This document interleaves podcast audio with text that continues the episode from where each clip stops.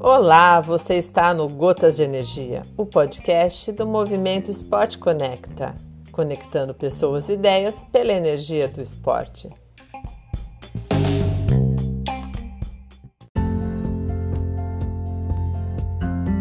Olá, pessoal. Olha eu aqui de volta para contar mais um pouquinho da minha história com a natação em águas abertas. Nós paramos quando eu fiz a escolha do desafio da Ilha do Arvoredo como critério para que eu pudesse fazer o 45 da Ilha do Mel. Essa prova tinha um histórico de uma prova bem cascuda, não muitas pessoas haviam feito. Se eu não me engano, na época, quatro mulheres haviam completado essa prova. Um pouco antes, acredito que três meses antes de fazer a prova da minha data, eu agendei para 24 de novembro de 2019 nós fizemos com a nossa equipe uma viagem para Bombinhas, que é o local onde fica a, essa ilha, para fazermos a prova do desafio do, da Ilha do Macuco. E no reconhecimento do percurso dessa prova, nós passamos por parte do percurso da Ilha do Arvoredo, parte dessa, desse percurso em mar aberto. E aí eu fiquei né, sabendo realmente como era. É, nadar essa prova. E por incrível que pareça, ver aquele mar mais mexido, um mar grande, não me assustou. É a água muito linda, o lugar muito lindo. De onde nós passamos dava para avistar a Ilha do Arvoredo e cada vez eu ia ficando mais encantada, mais intrigada com essa prova. Mas eu sabia que eu tinha que me preparar de uma forma diferente. E a assessoria, ela foi muito importante nisso, me deixando claro a importância de fazer um fortalecimento fora da água. Nesse período eu fiquei mais focada nisso e também os treinos é, fora da piscina, onde eu teria que procurar encontrar umas condições um pouquinho mais difíceis para que a minha cabeça ficasse preparada para encarar aquela prova. Mas a gente sabe que nadar em águas abertas é uma caixinha de surpresa e nada é como a gente planeja.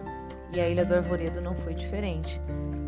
É, havia algumas formas de disputar esse desafio, então é, poderia executar o desafio continente sentido ilha ou ilha sentido continente. A dificuldade do, da ilha continente era que você teria que ficar cerca de duas horas no barco até chegar à ilha para fazer o retorno nadando e isso podia gerar um desconforto. Então, a maioria das pessoas escolhiam continente e ilha. E aí você também poderia escolher nadar com roupa com neoprene ou sem o neoprene. Eu não sei porquê, mas embora eu tenha conversado com algumas pessoas, é, tenha tido um contato próximo é, com pessoas que fez essa prova, que fizeram a prova, é, e, e eles me orientaram a escolher fazer com o neoprene. Eu decidi que ia fazer a prova sem, que ia fazer só de maiô, e foi a forma como eu fiz. Eu queria passar pela prova de uma forma completa, é, que ao terminar eu não pensasse, poxa, ah, poderia ter feito é, da forma mais difícil. Quero voltar para fazer, né, sem, sem o neoprene. E aí eu fui fazendo as minhas escolhas, né? Eu escolhi nadar do continente para a ilha, escolhi nadar só de maiô e, e fiz uma periodização, uma, prepara, uma preparação na minha cabeça é, muito bacana, assim.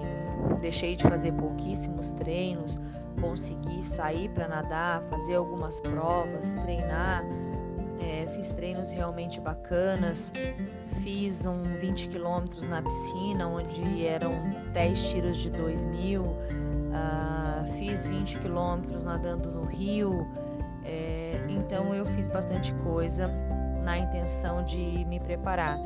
E em todas as provas que eu faço, é, por ter essa questão do medo, né, ainda dentro de mim, eu sei, eu consigo hoje controlar é, eu preciso que os treinos, além de me preparar fisicamente, que eles me preparem mentalmente. E eu sempre, dentro de uma periodização, eu procuro é, buscar um treino e isso sempre parte de mim. Né? eu quero fazer tal treino é, para que eu me sinta forte mentalmente. E a assessoria sempre me acompanhou nisso. Dessa vez na preparação para o 25 foram esses 20 km que primeiro eu tentei fazer no Rio, não deu certo. E aí eu levei para a piscina, onde eu fiz 10 de 2 mil. E depois finalmente eu consegui fazer esse 20 quilômetros no Rio. Então mentalmente eu estava muito bem. E quando fui para a prova, é, eu não pensava em outra alternativa a não ser entrar na água e nadar. Mas, né, como a gente conhece, é, tudo é possível dentro dessas provas, ainda mais quando você se fala é, de um percurso tão grande, tantas horas nadando. E só que isso eu ainda não tinha essa consciência e eu aprendi dentro do desafio da Ilha do Arvoredo. Então, no próximo capítulo, eu vou falar sobre o dia da prova. É, vou contar um pouquinho da véspera, que foi bem tensa, e da prova exatamente. Gente, mais uma vez, foi um prazer é, falar com vocês e contar um pouquinho dessas histórias. Até breve.